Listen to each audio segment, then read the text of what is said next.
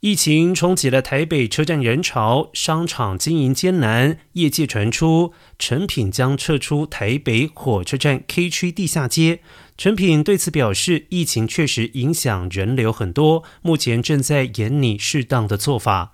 消息已指出，陈品准备退出台北车站 K 区地下街卖场，人潮大减影响了业绩之外，现在很难在这个情况之下招商。即便成品没有付给台北市府很高的租金，在没有人愿意进驻开店的情况之下，当二房东也是相当艰难。目前已经与房东谈到最后。收尾的阶段。